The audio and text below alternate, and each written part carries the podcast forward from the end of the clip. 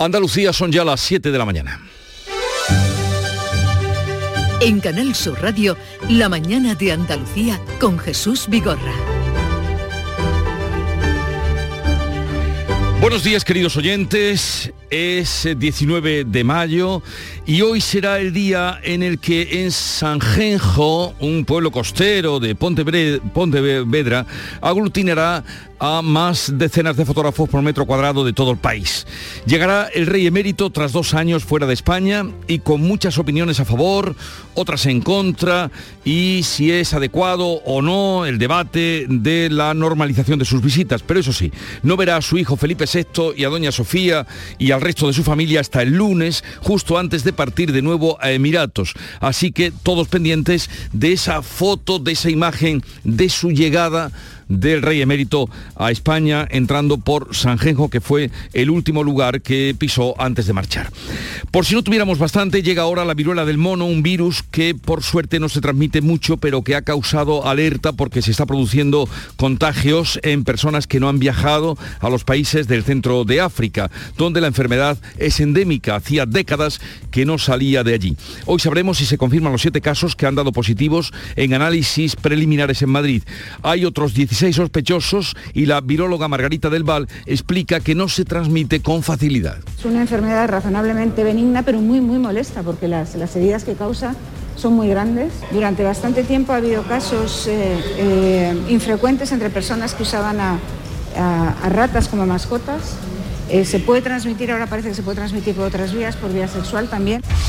Mientras sigue la investigación sobre el desgraciado accidente de autobús en Pedrera que ocurría justamente a esta hora ayer, con dos fallecidos y 23 heridos, cuatro de ellos graves. Se trata de temporeros rumanos que estaban siendo recogidos en diferentes pueblos para ir a Antequera a recolectar ajos. El conductor está previsto que declare hoy. Según ha explicado el alcalde de Pedrera, Antonio Nogales, en el lugar del accidente hay una curva muy cerrada. Es una curva complicada, pero bueno, para los vecinos de esta comarca lo tenemos ya asumida, ¿no? A lo mejor alguien que venga la, primera vez, pues le puede dar algún problema, ¿no? Como, como ha podido pasar hoy, ¿no? Los heridos sí me dijeron que, se notaba allí mismo que estaban graves porque tenían amputación incluso de miembros y bueno, un espectáculo dantesco.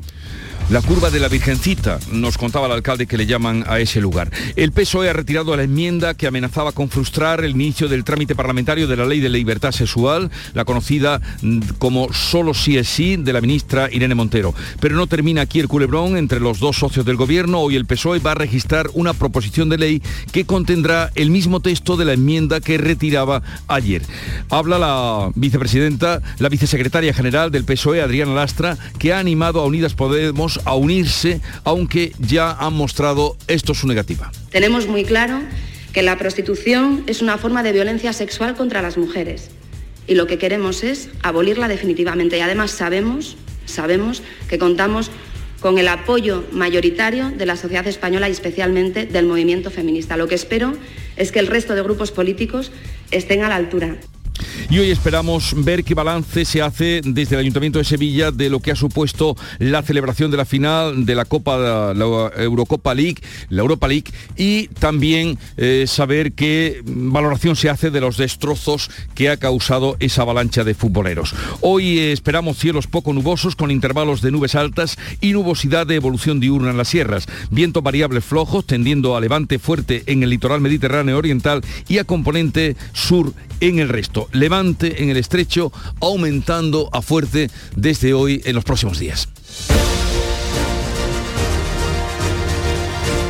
Vamos a conocer cómo amanece, cómo viene el día en cada una de las provincias de Andalucía. Cádiz, salud, votaron.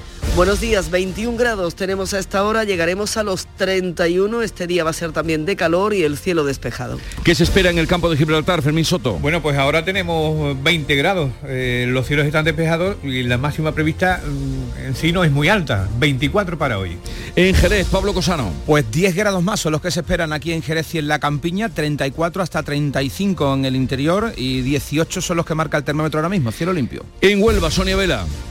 Bueno, por ahora nos llevamos la palma porque nuestra máxima para hoy es de 36 en Valverde del Camino y en Almonte. Ahora mismo cielos poco nubosos y 18 grados en la capital. Ya verás cómo te sobrepasan, Sonia. En Córdoba, José Antonio Luque. Bueno, la, la palma ya para nosotros, fíjate, aquí ya tenemos 20 grados en este momento y hoy la previsión es de 39. 39 en Córdoba y en Sevilla, Pilar González. En Sevilla tenemos aviso amarillo a partir de las 12 por esas altas temperaturas, se calculan 38 grados de máxima y ahora tenemos 21.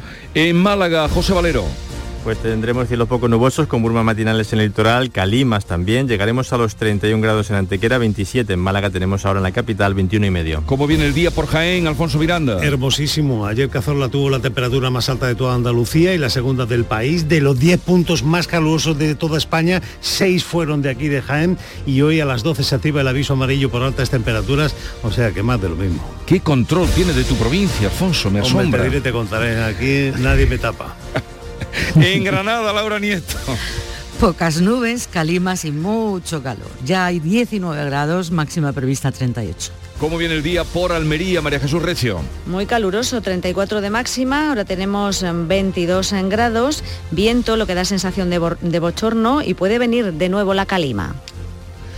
Pues así viene el día en Andalucía. Vamos ahora a ver cómo están las carreteras andaluzas.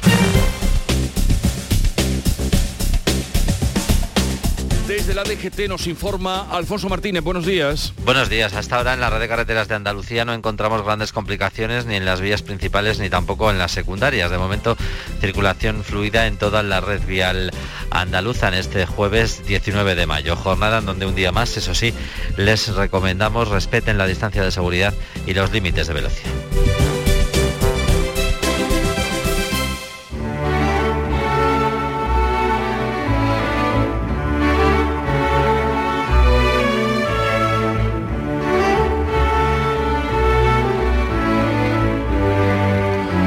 Pasó la final de la eh, Europa League, la UEFA, y dicen que pasaron por Sevilla en horas unas 150.000 personas que bien se dejaron notar por dónde transitaron. Eso sí, el tempranillo se pregunta qué trajeron para tanto como trastornaron. Tempranillo de los vándalos. Si para los inmigrantes pedimos en las fronteras altos muros y alambradas, ¿Qué pedir para estas fieras que se han venido a Sevilla por una final copera? Han usado los estanques como si piscinas fueran y en la ría de Plaza España se han lanzado de cabeza y ciegos, ciegos de alcohol y ciegos de violencia, en las calles han dejado su más espantosa huella. Con sillas y veladores organizaron su guerra y sombrillas como escudos y el puño y malas ideas, heridos y detenidos, basura humana que llega y lo va dejando todo de destrozos y miseria. ¿Cuánto ha dejado en Sevilla esta gran final copera? Que cuenten los que en las calles vieron pasar a esta fiera. Antonio García Barbeito que volverá al filo de las 10 hoy con los romances perversos dedicados los piolines. Si no saben de qué va, luego se enterarán.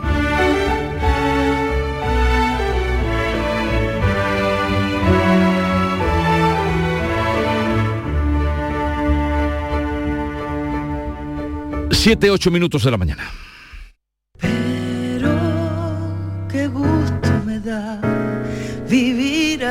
El Carnaval de Cádiz avanza cada año en igualdad. En Covirán queremos seguir impulsando el talento femenino y por eso hemos lanzado micarnavalnomefalla.com, donde impulsaremos y daremos visibilidad a nuestras artistas femeninas. Covirán.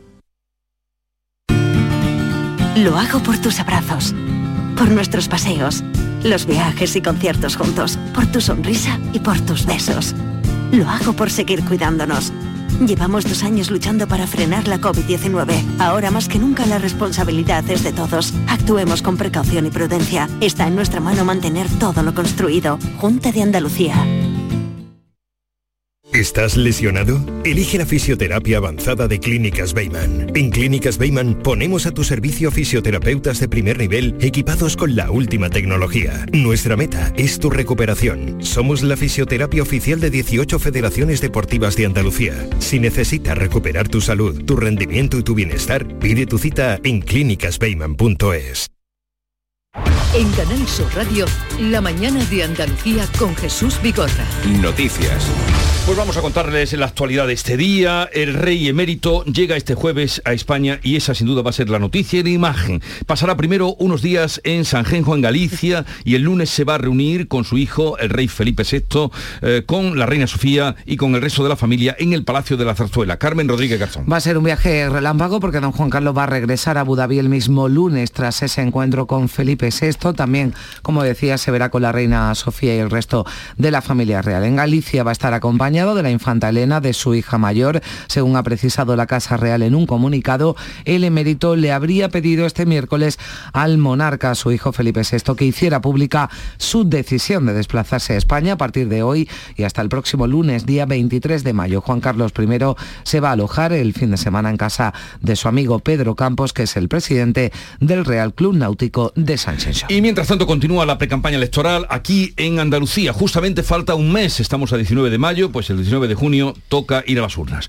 Hoy Juanma Moreno preside un acto en el que el PP andaluz hace balance de la gestión del llamado Gobierno del Cambio. Beatriz Galeano. Este miércoles el líder nacional del Partido Popular, Alberto Núñez Feijó, acompañaba por primera vez a Juanma Moreno en un acto de precampaña, en una intervención ante los empresarios andaluces. El candidato ha apostado por una segunda bajada masiva de impuestos si repite en San Telmo. Segunda bajada eh, masiva de impuestos en la que vamos a tocar todas las figuras tributarias pero casi todas vinculadas con un objetivo, las que están vinculadas a nuestro sistema productivo, porque lo que queremos es estimular el sistema productivo andaluz y al mismo tiempo quitarle carga a las clases medias y trabajadoras porque son consumidoras. El candidato socialista Juan Espada se ha comprometido en la presentación de su programa de gobierno a reducir el desempleo a la mitad. Para ello apuesta por cambios estructurales y una inversión pública de 2.000 millones de euros para dar una primera oportunidad laboral a los jóvenes. Es evidente que el momento es ahora y que el objetivo que hemos marcado en el programa de reducir el desempleo a la mitad en Andalucía es alcanzable. Por la convergencia entre la caída de la natalidad, la potente inversión pública concentrada en un tiempo y, evidentemente, y si somos capaces de hacer bien, el acceso al mercado laboral de los jóvenes, fundamentalmente, con un programa específico de primera oportunidad laboral. Desde Almería, el candidato de Ciudadanos ha cargado contra Vox y su intención de acabar con las comunidades autónomas y los logros que se han conseguido en distintas materias. Juan Marín.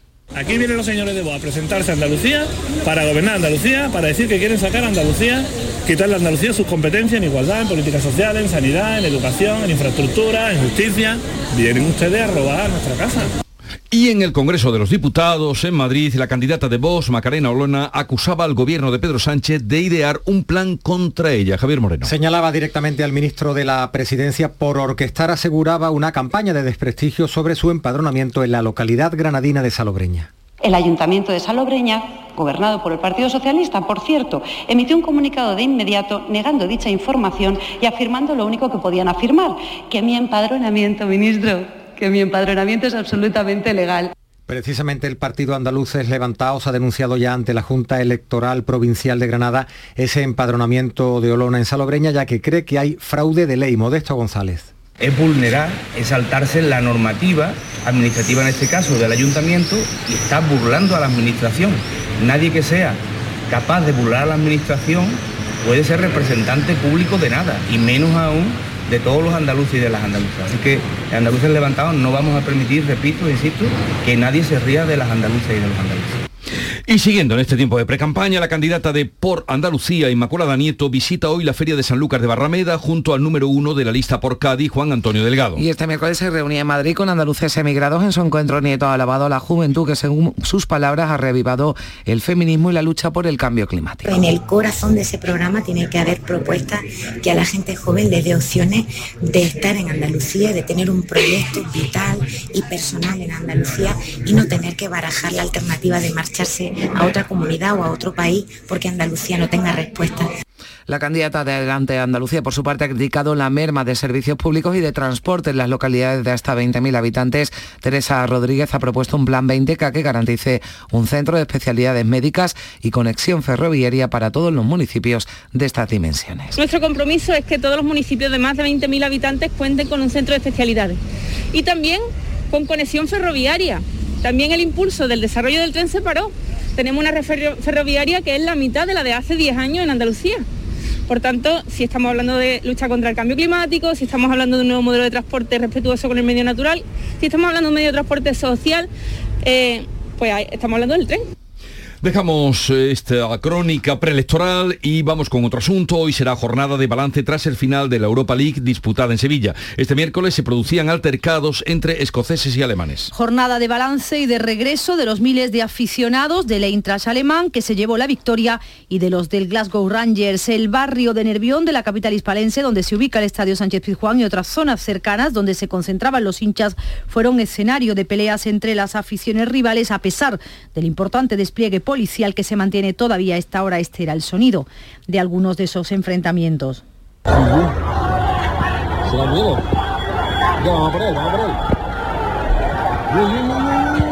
En concreto, el que se producía entre alemanes y escoceses que se lanzaron sillas y sombrillas en un bar ubicado en el centro. El aeropuerto de San Pablo y otros cercanos, como el de Málaga o Jerez, están a pleno rendimiento para gestionar el retorno de los aficionados desplazados a la capital hispalense. En las próximas horas prestará declaración el conductor del autobús accidentado en la localidad sevillana de Pedrera. Ocurría más o menos a esta hora en el día de ayer. Un siniestro en el que han muerto dos personas y 23 han resultado heridas, cuatro de ellas de gravedad. Se barajan como posibles causas un exceso de velocidad o un descuido. El chofer ha dado negativo en los test de alcohol y de drogas que se le han practicado. Preocupa el estado de salud de uno de los heridos que fue evacuado en situación crítica al Virgen del Rocío para ser intervenido quirúrgicamente. El autobús había partido de Lorca en Murcia hasta la localidad sevillana de Almensilla. Según ha explicado el alcalde de Pedrera, Antonio Nogales, desde allí iba recogiendo temporeros rumanos en diferentes municipios. Se dirigían a Antequera a trabajar en la campaña del ajo.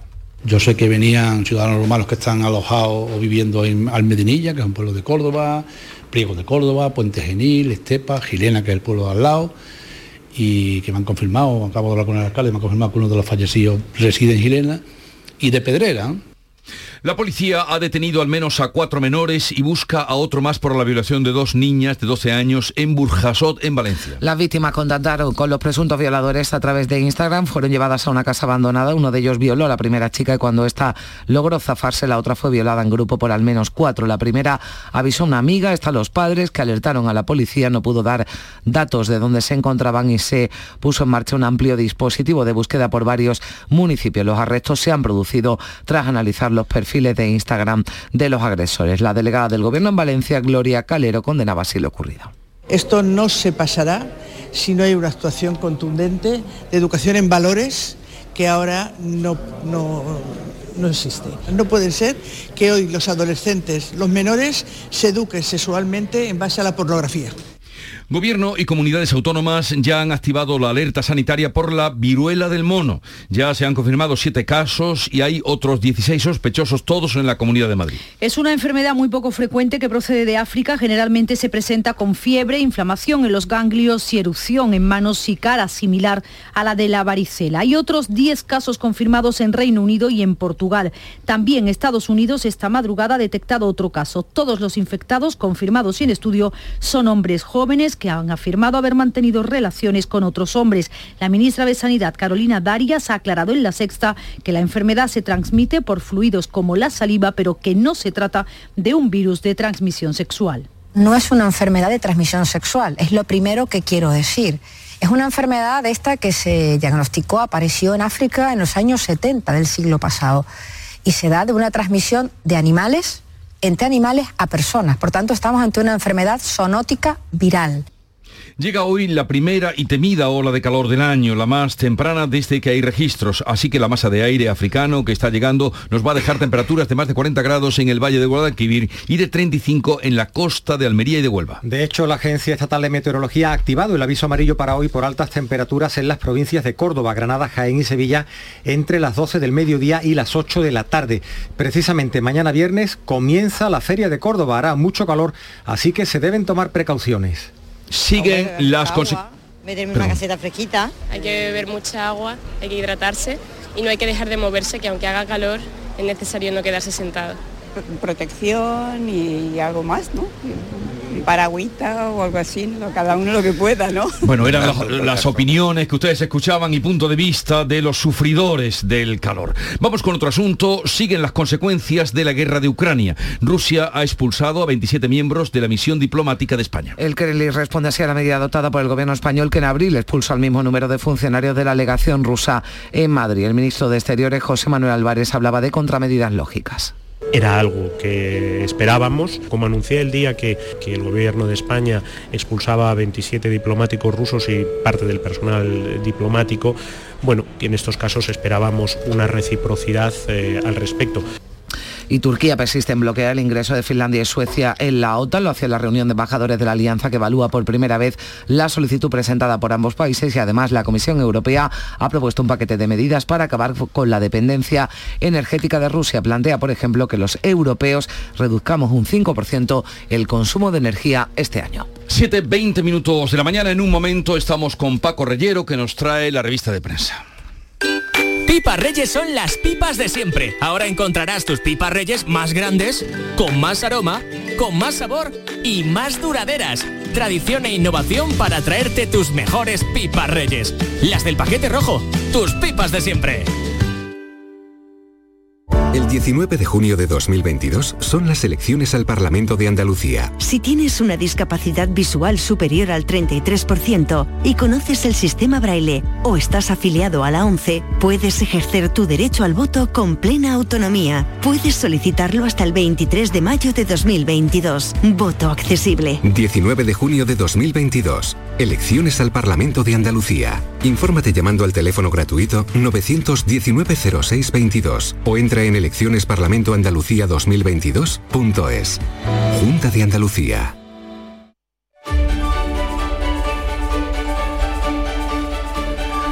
Siete, 21 minutos, querido Paco Reyero, vamos con la revista de prensa, buenos días.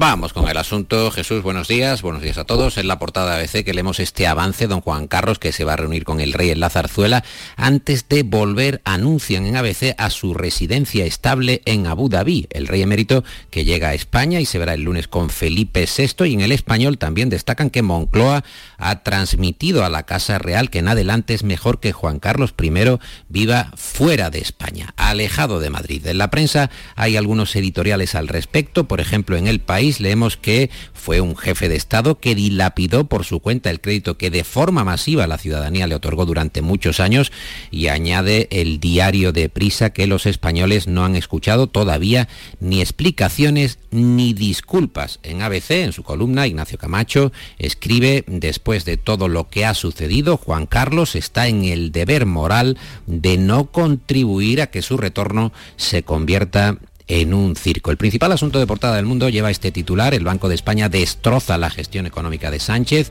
En su informe anual advierte de que es la gran economía del euro que peor ha hecho las cosas en pandemia. En el digital Infolibre analizan la inflación, la deuda o el paro, bajo el prisma verdades y mentiras de la catástrofe económica según Feijó el líder del PP, que culpa a Sánchez de todos los signos negativos, apuntan en Infolibre. Y en el periódico de España, en EPE, esta declaración de Villarejo, dicha al exsecretario de Interior. Cospedal me ha prometido que me va a pagar lo que me debe. Y sobre grabaciones, el confidencial informa que eh, Rubiales grabó en secreto al ministro de Cultura y Deportes. Según ese diario digital, el presidente de la federación usó la cámara de un móvil para registrar la voz de José Guirao, el ministro de Cultura y Deporte, entre junio de 2018 y enero de 2020, en momentos, subrayan en ese digital, especialmente conflictivos para el mundo del fútbol.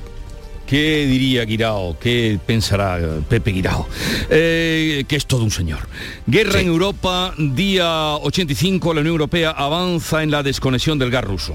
Y ABC nos cuenta que serían casi 300.000 millones los necesarios para librarse del yugo energético ruso. Bruselas que ofrece esas inversiones en infraestructuras energéticas para doblegar el veto húngaro. En el español leemos este titular alarmante. Rusia que dice que la guerra le está saliendo gratis. Gana el triple por gas y petróleo de lo que está gastando en material y despliegue en Ucrania. En distintos periódicos extranjeros, por ejemplo, en el Frankfurter o en Le Figaro leemos que Turquía bloquea la ampliación rápida de la OTAN, lo acaba de comentar Carmen Rodríguez Garzón. La vanguardia que nos cuenta el drama agudizado de refugiados ucranianos en España que están volviendo a su país, a Ucrania, por falta de oportunidades. Y sobre la guerra, la foto de portada del país, bajo este epígrafe, mutilados en el ataque a una estación en Ucrania. Foto de el jerezano Emilio Morenati en el país en la que vemos a, a, Yarik Stepanenko de 11 años empujando la silla de su melliza Yana con su madre mm. Natasha detrás también en silla de ruedas Jesús en un hospital público de Lif. Sus eh, gravísimas secuelas fueron provocadas por un misil lanzado por Rusia contra una estación de tren el pasado 8 de abril y provocó eh, la mutilación de la madre que perdió una pierna y de la hija de 11 años que perdió las dos y Yarik, el chico que empuja una de las sillas de ruedas, resultó ileso. A ver, ¿alguna otra información importante que consideres deben conocer nuestros oyentes? Pues precisamente el asunto principal del país es que la Fiscalía cree parcial y poco útil la auditoría de la Iglesia sobre los abusos. Eh, Yolanda Díaz, que pone en marcha su plataforma política con la marca Sumar, su proyecto para llegar a las eh, generales, que está en La Razón, en EPE, por ejemplo, en el diario.es, en Infolibre, que titulan Bienvenido Mr. Altani, España que agasaja a cambio de gas a un país que suspende en derechos humanos, Qatar, y en este sentido la viñeta de Gallego y Rey para el mundo, en la que vemos a una mujer vestida de negro y con un niqab, el velo que cubre todo el rostro, salvo los ojos, y bajo las letras de Qatar. Esta mujer está dibujada por Gallego y Rey con una cadena de preso y una bola en uno de sus pies. Y en la siguiente viñeta vemos al presidente Sánchez que dibuja un balón de fútbol sobre la bola de preso, en referencia al Mundial, y lo hace con dos latas de pintura, dos latas de pintura que llevan el símbolo del dólar, Jesús y también el del gas. El símbolo de la alegría es el que trae Nuria Caciño. Buenos días. Muy buenos días.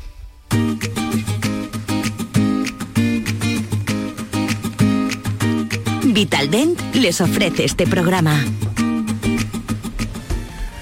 El Eintracht de Frankfurt se proclamó en Sevilla campeón mm. de la Liga de Europa. Ya hay relevo para el Villarreal. Cogía anoche el testigo de campeón de la Liga Europa el Eintracht de Frankfurt en el Sánchez Pijuán. A pesar de que partía como favorito, sufrió bastante ya que el Glasgow Rangers se lo puso muy difícil. De hecho, se adelantaron en el marcador los escoceses en la primera parte, aunque a los 12 minutos el conjunto alemán lograba el empate a uno. Con este resultado terminó el tiempo reglamentario y también la prórroga, con lo que hubo que acudir a los penaltis donde el Entrant estuvo más acertado, 5 a 4 y se corona campeón la decisión de que se jugara en el Sánchez Pijuán, ¿de quién es? La pidió el Sevilla. El Sevilla, hay varios candidatos eh, en años previos y se, y se pide, se solicita. Pues eh, aclarado queda. El Alavés aclara el abusivo precio de las entradas para el partido contra el Cádiz. Contábamos ayer que el precio oscilaba entre los 120 euros y los 150, un precio que va a provocar que no haya un desplazamiento masivo de cadistas para ese último partido en Mendizorroza en el que el Cádiz se juega la permanencia, pues dice el Alavés a través de un comunicado que la intención es respetar la sensibilidad de su afición en un momento tan delicado como es el descenso. Por eso, con estos precios disuasorios, evitan que en caso de victoria visitante pues se mezcle la tristeza de los suyos con la alegría de los otros. Hombre, no es una razón que convenza, sobre todo si tenemos en cuenta que los propios socios del Alavés han criticado esta medida e incluso han llegado a ofrecer sus abonos a los cadistas para que puedan acudir eh, al encuentro. Además, hemos tenido recepción en San Telmo, donde el presidente de la Junta de Andalucía, Juanma Moreno, ha estado con los integrantes del Covirán Granada, campeón de la LEP Oro, que recientemente ha logrado el ascenso a la Liga ACB de baloncesto. El presidente de la Junta considera que es un logro que va más allá de lo deportivo y que tiene mucho mérito porque es un caso casi inédito. En la élite ha estado mucho tiempo la internacional española Laia Palau, que ha anunciado su retirada ya definitiva del baloncesto y se celebra hoy la decimosegunda etapa del Giro, donde el ciclista sevillano Juan P. López de momento mantiene la malla rosa. Vamos a ver qué sucede. Sonreír mola, pero ¿cuál es tu secreto? Mi secreto es ser transparente siempre. Llevo ortodoncia, pero es invisible. Solo este mes en Vitaldent, llévate un 15% de descuento en ortodoncia invisible. Descubre el secreto de tu mejor sonrisa al mejor precio. Y haz del mundo tu pasarela. Pide cita en vitaldent.com. Momento ahora para concluir la lectura de prensa. ¿Dónde has encontrado el cierre de Un hoy? momento, Jesús, para la nostalgia y para la ilusión. Lo encontramos en News Diario, esta música que nos lleva a los bailes, que dedica un reportaje News Diario a Tom Cruise, concretamente a que los años no pasan por él y a que ha lucido un aspecto envidiable en el Festival de Cannes, el actor que está al borde de los 60 años y ahora vuelve con la segunda parte de Top Gun, Maverick, la primera parte que se estrenó cuando todavía echaban Érase una vez el hombre, en 1986, han pasado 36 años y el confidencial que da incluso gracias a Dios porque exista Tom Cruise, porque demuestra que los viejos, muy entre comillas esto de los viejos, enseñan abdominales, pilotan cazas y vuelan todo lo que pueden. Pero eso ya lo había hecho Sean Connery cuando hizo aquello, nunca digas, nunca jamás. Hombre, se puso peluquín Sean Connery entonces. Y no hay color, vamos, entre uno y otro. Eh, bien, eh, Paco, Nuria, que tengáis un bonito día. Igualmente. Adiós. Que vaya muy bien. En Canal Sur Radio, La mañana de Andalucía con Jesús Vigorra. Y con Javier Moreno a esta hora, son las siete y media de la mañana, clarea el día, vamos a ponerles al cabo de la actualidad en titulares. La Casa Real confirma en un comunicado que el rey emérito llega hoy mismo a Galicia. Don Juan Carlos se va a alojar en casa de un amigo el lunes, el mismo día en que volverá a Emiratos, irá a Zarzuela para ver a su hijo Felipe VI, a la reina Sofía y al resto de la familia.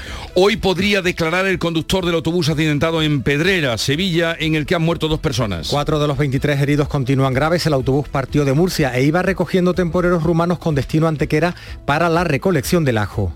Al menos cuatro menores han sido detenidos en Burjasot, en Valencia, por violar a dos niñas de tan solo 12 años. Las víctimas quedaron con dos chicos a través de una red social y fueron llevadas a una casa abandonada. Uno de ellos violó presuntamente a una de las menores y al menos cuatro agredieron a la otra en grupo. Este jueves se esperan los resultados definitivos de los siete casos que han dado positivo en los análisis preliminares de la conocida viruela del mono en la Comunidad de Madrid. Hay 16 casos sospechosos más y se han confirmado otros en Estados Unidos, Suecia, Reino Unido y Portugal.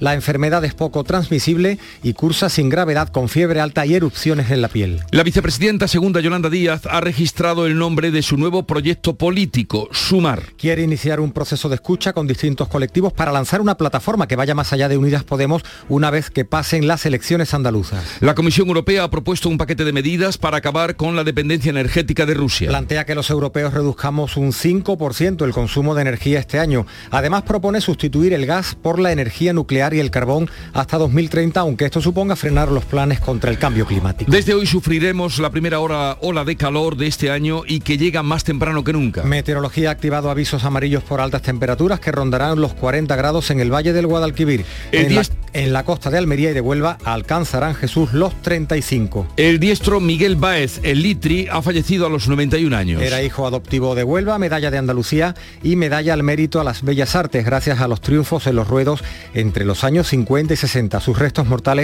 van a ser velados en el tanatorio madrileño de San Isidro.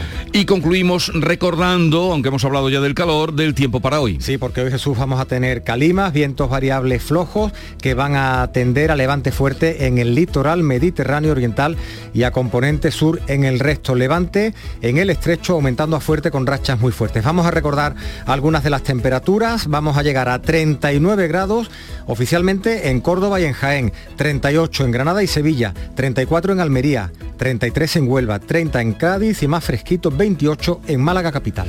Son las 7.33 minutos de la mañana. En un momento atendemos a las claves económicas de Paco Vocero.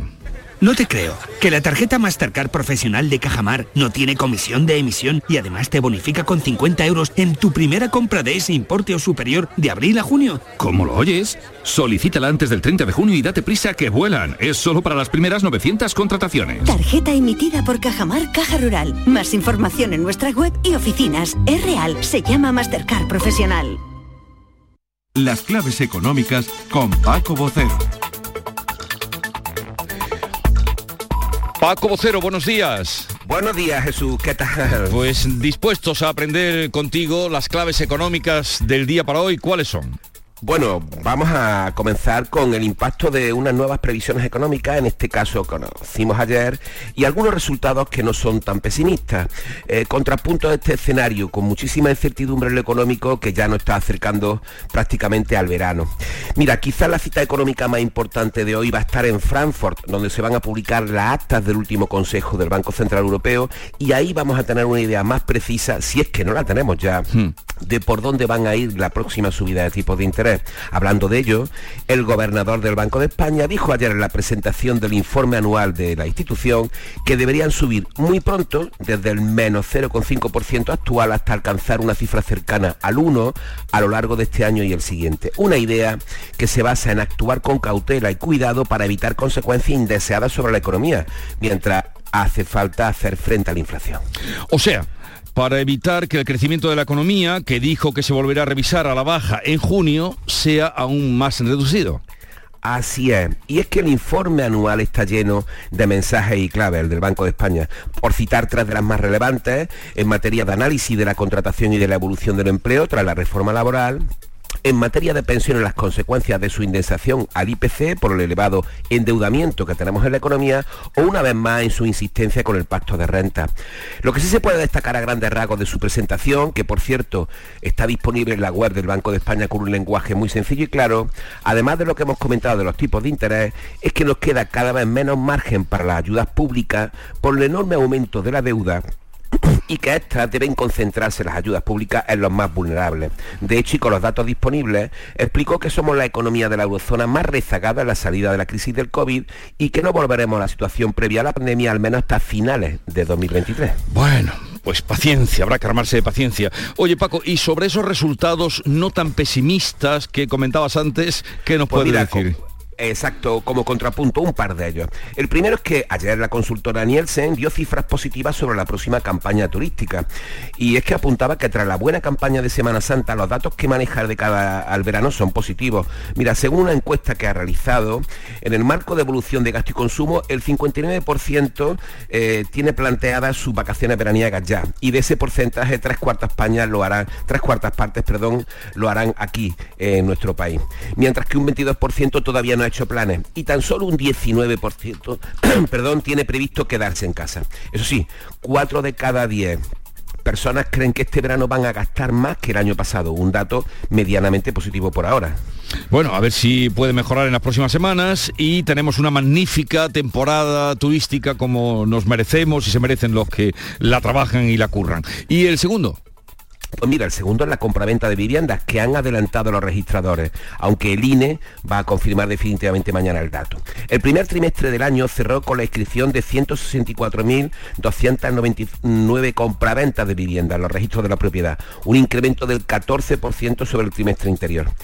Eh, anterior. La buena noticia en esto es que en vivienda nueva el aumento fue del 13,2 y en usada del 14 y es que en el último año se han registrado casi 600.000 compraventas de vivienda en Andalucía, la cuarta comunidad en España. La mayor cifra, esta cifra es la mayor cifra desde el tercer trimestre de 2008. O sea, muy significativo que desde Muy eh, significativo en tantos años llegue con ahora. una fuerza, con una fuerza, todavía está con una fuerza realmente importante. Pues Paco, que tengas un buen día y mañana nos encontramos, que además será el día que comienza la Feria de Córdoba. Exactamente, mañana es un día, un, bu- un buen día, mañana el viernes de feria. Viernes de feria. Ya, algo nos apuntarás de eso también.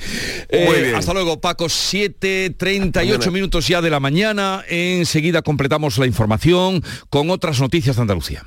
El 19 de junio de 2022 son las elecciones al Parlamento de Andalucía.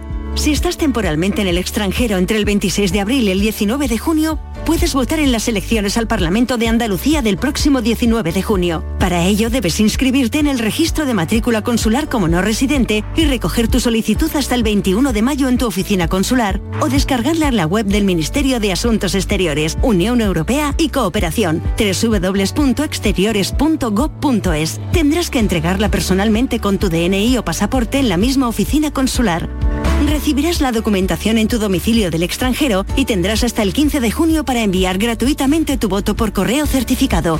Puedes ejercer tu derecho al voto aunque estés temporalmente en el extranjero.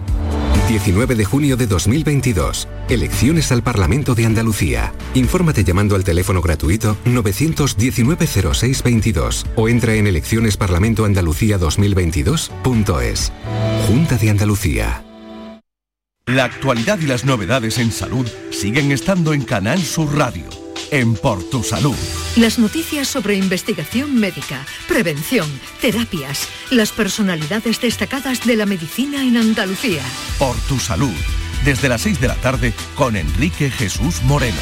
Quédate en Canal Sur Radio, la radio de Andalucía. Vamos a contarles otras noticias de Andalucía. Condenada a cinco años de prisión una madre por falsa denuncia de abusos sexuales a su hija, Laura Nieto. La mujer ha llegado a interponer hasta ocho denuncias contra su expareja por agresión sexual a la hija de ambos. El juez considera que son denuncias instrumentales y falsas que además han perjudicado a la niña, que ha tenido que estar sometida a continuas exploraciones injustificadas. La sentencia la condena por delito continuado de denuncia y acusación falsa, desobediencia grave a la autoridad judicial, abandono de los deberes de la patria potestad y dos delitos contra la integridad moral. Además de los cinco años de cárcel, tendrá que indemnizar con 40.000 euros a la menor y en la misma cantidad al padre. Desarticulada una organización criminal en la comarca de la Janda, en Cádiz. Hasta el momento hay 45 detenidos, entre ellos el Pantoja, conocido eh, capo del campo de Gibraltar, al que presuntamente estaba asociada la banda. Salud, votaron. La red introducía hachís en embarcaciones neumáticas. La Guardia Civil se ha incautado de casi 3.000 kilos de esta droga, aunque también suministraban cocaína a otros narcos o consumidores directos. La operación se inició cuando se detectó la presencia de miembros de una estructura criminal estable con arraigo en Chiclana, Medina y Vejer. El juzgado de instrucción número 2 de Chiclana se ha hecho cargo del caso de los 45 detenidos, 13 están ya en prisión. La incidencia del Brexit en la cooperación transfronteriza entre Gibraltar y Campo de Gibraltar y Andalucía es el tema de unas jornadas que tiene lugar, van a tener lugar desde hoy hasta mañana en Algeciras. Fermín Soto. Pues eh, son unas jornadas que evidentemente llegan en un momento de interés cuando aún sigue a la, o se sigue a la espera del resultado de las negociaciones Unión Europea-Reino Unido sobre el estatus en el que va a quedar la colonia británica tras el Brexit. Eh, no han sido invitados a estas jornadas los miembros del grupo transfronterizo, eh, son gente que algo tendrían que decir en este acontecimiento, ¿no?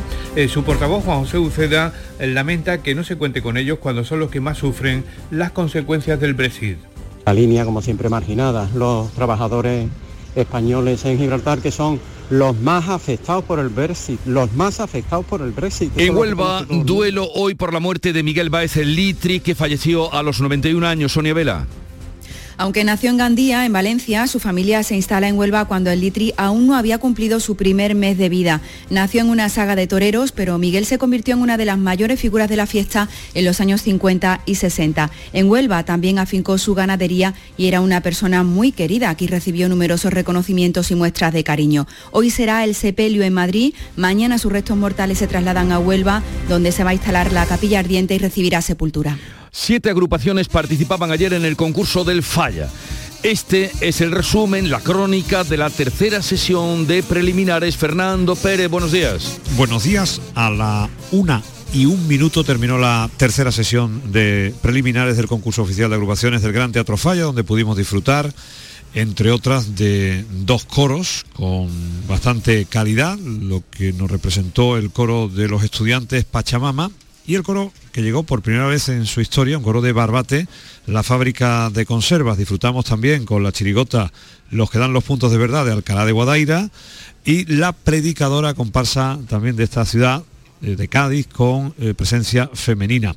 Los Juan Rivero de San Fernando, los resistentes, otra comparsa, pero la jornada eh, marcó la expectación de la presencia de Martínez Ares con los sumisos, que no defraudaron, no defraudaron ni muchísimo menos, y consiguieron el refrendo del público, tanto en el teatro como en redes sociales. Vamos a quedarnos con una de las letras de su paso doble, de los sumisos, que fueron de lo más comentado en una jornada, como decimos, intensa de carnaval que continuará en el día de hoy, a partir de las 8 y 25 de la tarde, estará Radio Andalucía Información llevándoles la cuarta jornada de clasificatorias. Ahora, Martínez Ares. un momentito, siéntate aquí a mi ladito y a contarte una cosita. hay gritar con unos cuantos, viva España, viva Franco, y han entrado fatiguitas. Era un hombre de bandera como esa que tú llevas de pulsera pa' faltar, ese tonito aguantajeño que te respete faltaba más. Tú la 18, 19, por favor, si eres un nene con más que razón. ¿Qué coño sabrás tú del caudillo que ha llorado, que ha sufrido toda mi generación?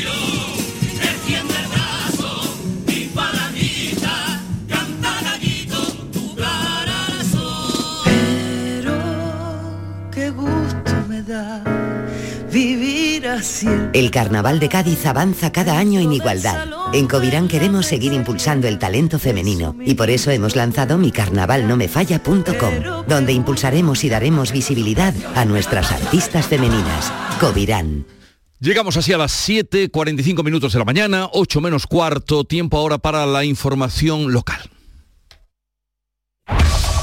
En la mañana de Andalucía de Canal Sur Radio. Las noticias de Sevilla.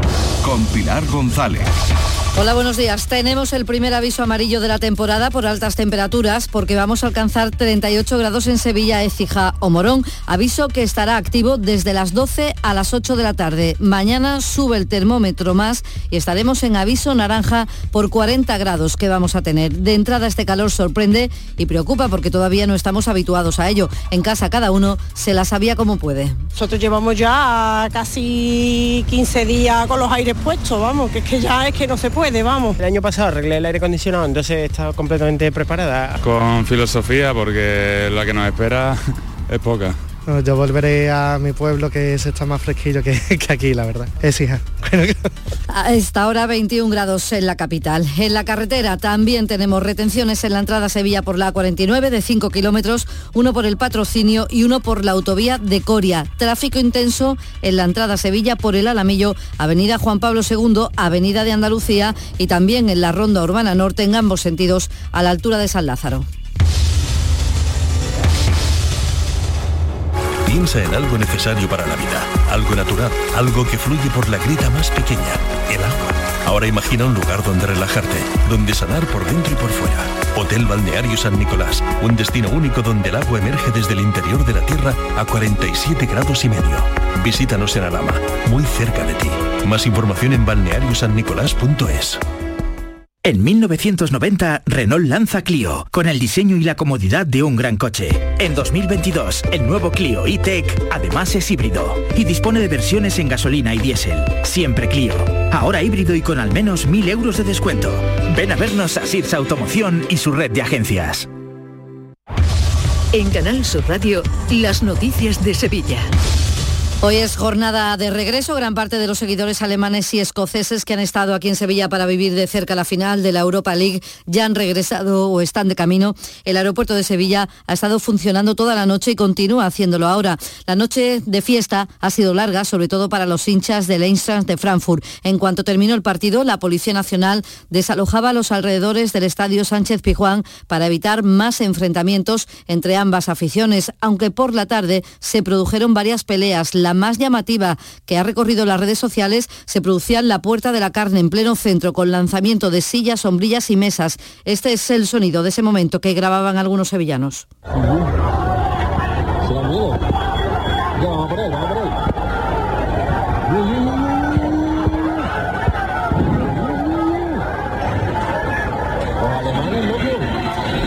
Los taxistas están trabajando sin parar, se han levantado los descansos y prolongado sus jornadas. La noche ha sido muy intensa con traslados a los aeropuertos de Sevilla, Jerez e incluso Málaga. Pero según el presidente del IT Taxi, Rafael Baena, la clientela es muy complicada tampoco es fácil, ¿eh? tampoco es fácil porque son, hay momentos conflictivos, no es fácil trabajar, que hay que trabajar con una clientela que la gran mayoría de ellos tienen un, estado de embriaguez muy elevado. Tampoco es todo oro lo que reluce, es difícil. A esta hora todavía hay muchos aficionados por la ciudad. En los alrededores de zonas de copas deambulan todavía. Algunos han dormido en la calle. Este jueves se hará balance de lo que ha supuesto la estancia aquí de 150.000 personas y cómo han funcionado los dispositivos de seguridad, de limpieza. Y la limpieza se tendrá que emplear a fondo a lo largo de la jornada porque la ciudad ha amanecido con restos prácticamente de todo. Y cambiamos de asunto. La Guardia Civil investiga el accidente de tráfico de un autobús en Pedrera en el que han muerto dos temporeros rumanos y otros 23 han resultado heridos, tres graves y uno en, en estado crítico. En las próximas horas prestará declaración el conductor que ha dado negativo en alcohol y en drogas. El vehículo había partido de Almensilla recogiendo a trabajadores de diferentes municipios con destino a Antequera para la campaña del ajo. El siniestro se producía en una curva peligrosa, como ha señalado el alcalde de Pedrera, Antonio Nogales. Es una curva complicada, pero bueno, para los vecinos de esta comarca lo tenemos ya asumida, ¿no? A lo mejor alguien que venga la, primera vez, pues le puede dar algún problema, ¿no? Como, como ha podido pasar hoy. Los sindicatos han ofrecido asesoramiento a los afectados para depurar responsabilidades. Lo dice así el secretario general de Comisiones Obreras en Sevilla, Carlos Aristu. Iban a trabajar y estamos demasiado acostumbrados a que quienes van al campo de temporeros a trabajar sean muchas veces desplazados y transportados como si fueran mercancía. Por eso también vamos a estar muy atentos al resultado de las investigaciones a disposición de familiares y en defensa de quienes hoy han perdido la vida.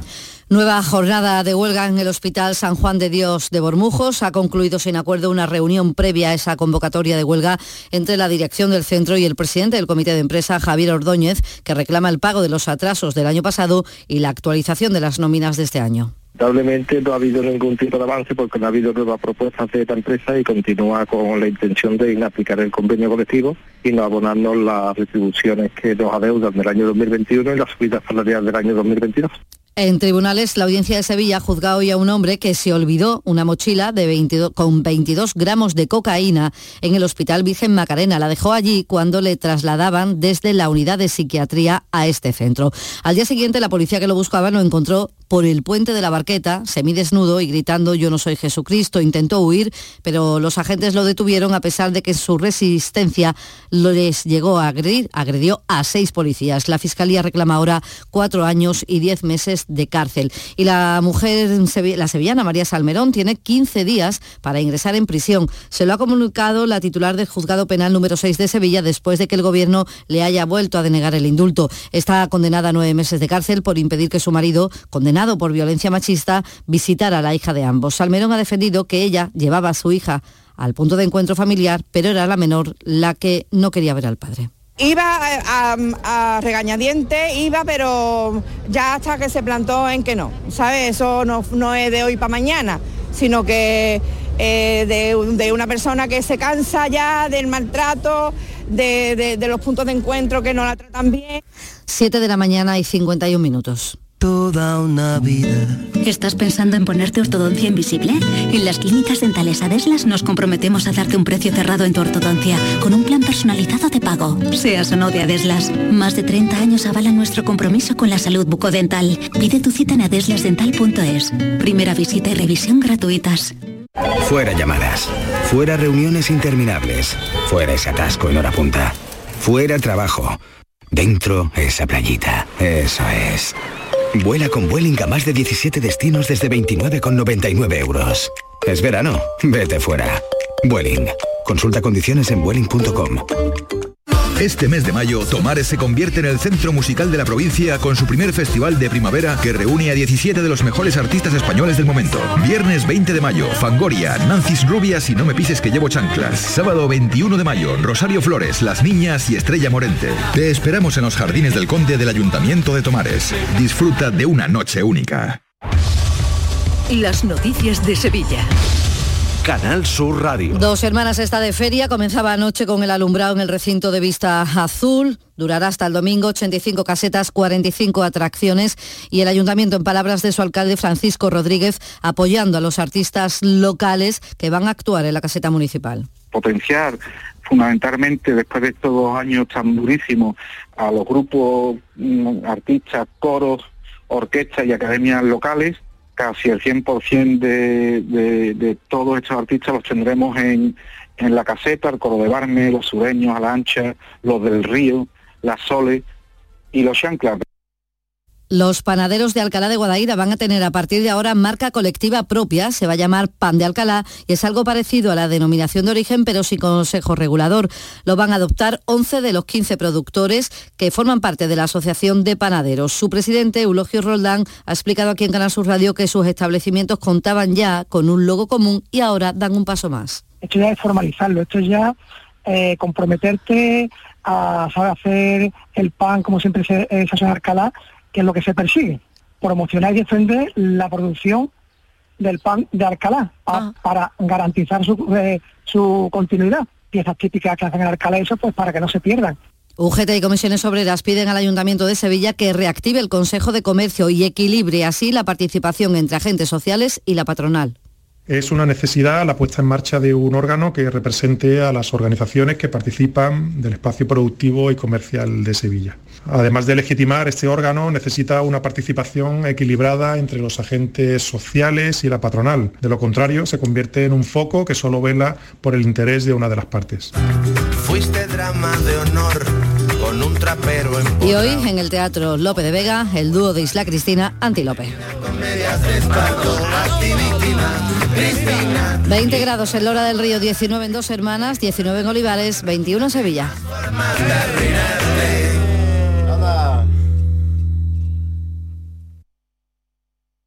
Escuchas La mañana de Andalucía con Jesús Vigorra, Canal Sur Radio. Aquadeus, el agua mineral natural de Sierra Nevada, patrocinador de la Federación Andaluza de Triatlón, les ofrece la información deportiva.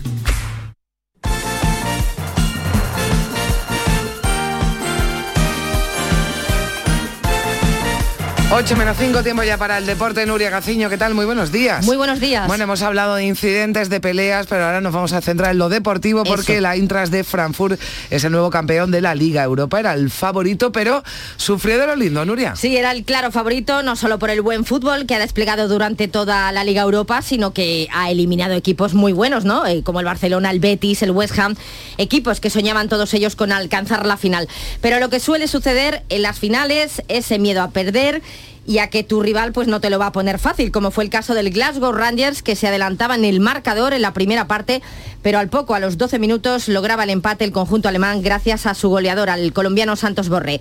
Con empate a uno terminaba el tiempo reglamentario, también la prórroga, con lo que hubo que acudir a los penaltis donde el Eintracht estuvo más acertado, 5 a 4, el penalti decisivo lo transformaba Santos Borré.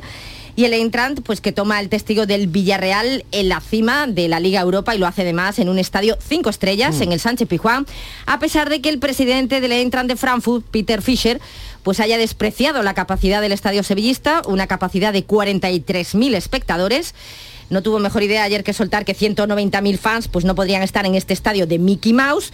Y hombre, llama un poquito la atención que diga esto cuando su estadio es un poquito más grande, 51.500 espectadores. O sea, Ah, bueno, que, que tampoco no me salen las cuentas. 8.000 localidades más que el Sánchez Sí. ¿no? Bueno, pues Parece será del que- Pato Donal el suyo, ¿no? Exactamente, parece, mira, me gusta el pato Donald. Eh, parece que estaba molesto por el hecho de que, hombre, anoche eh, ganara por goleada en el Mm. Sánchez Pizjuán, también en la ciudad. Los seguidores, la afición de los Glasgow Rangers, que evidentemente fueron, fueron muchos más. Bueno, pues eh, así quedó. El Eintracht de Frankfurt es el nuevo campeón de la Liga Europa y de la final de la Liga Europa a las finales de este fin de semana, porque va a haber llenos en los estadios, aunque no en todos, Nuria, porque el Alavés ha tenido que aclarar el abusivo precio de las entradas para el partido contra el Cádiz. Eh, lo decíamos ayer, ese precio ¿no? que oscilaba entre los 120 euros y los 150, un precio que va a provocar que no haya un desplazamiento masivo de cadistas para el último partido en Mendizorroza, donde el Cádiz se juega la permanencia. Habrá aficionados del equipo amarillo, puesto que el Cádiz sí se ha podido hacer con unas 500 entradas más o menos, a un precio de 30 euros. Así que sí habrá cadistas, pero no todos los que Mm. podrían viajar si el resto de las entradas en taquilla, bueno, pues hubiesen tenido unos precios más razonables.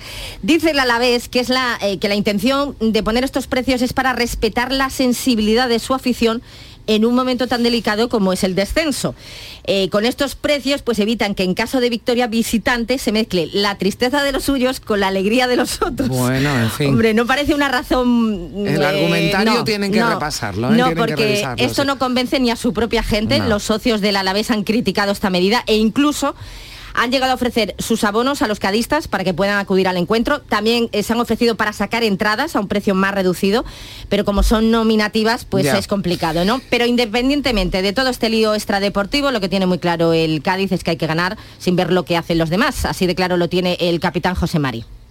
Ahora solo queda centrarse en lo que tenemos por delante, que, que sí que es la, la final, pero vamos con, con la confianza, con saber que, que haciendo lo que, lo que estamos haciendo tenemos opciones de sacar adelante nuestro trabajo y ya luego lo que no dependa de nosotros no nos tenemos que enfocar a ello. Bueno, eso el Cádiz que lo tiene más complicado que Sí. el Granada, que depende de sí mismo, Nuria. El Granada que depende de sí mismo, ganando al español en los Cármenes, eh, los Cármenes que va a estar absolutamente lleno, pues ya sería equipo de primera división, permanecería un año más en la máxima categoría de nuestro, eh, de nuestro fútbol y por supuesto también depende de sí mismo el Almería, Mm. eh, ganando al Alcorcón el sábado sería equipo de primera división.